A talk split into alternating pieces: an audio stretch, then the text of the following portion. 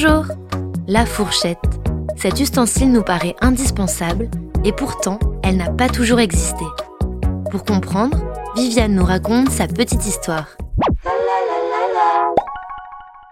La fourchette est un ustensile en forme de petite fourche dont l'usage remonterait à l'Antiquité.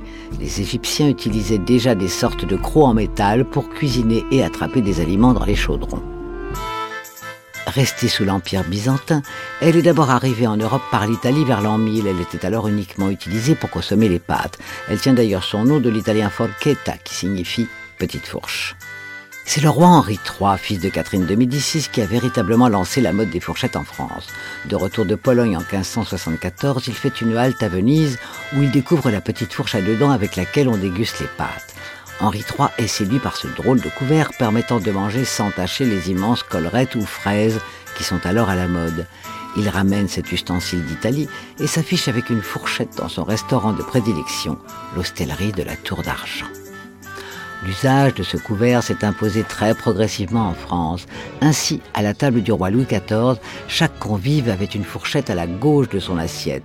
Mais on ne l'utilisait pas car le roi, en personne, préférait manger avec les doigts. Elle a d'ailleurs été longtemps perçue comme synonyme d'excentricité et de danger, s'attirant même les foudres du clergé qui voit l'instrument du diable incitant au péché et à la gourmandise.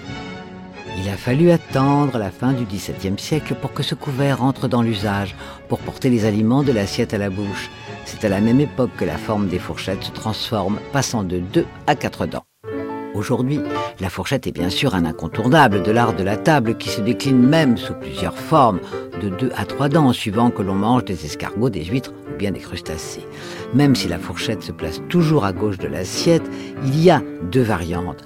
En France, on place la fourchette pointe vers le bas, un usage qui date de la Renaissance, quand les personnes de la haute société faisaient graver leurs armoiries sur le dos du manche des fourchettes. En Angleterre, les fourchettes se posent pointe vers le haut, car les armoiries anglaises étaient gravées de l'autre côté, ne font jamais rien comme tout le monde, les Anglais.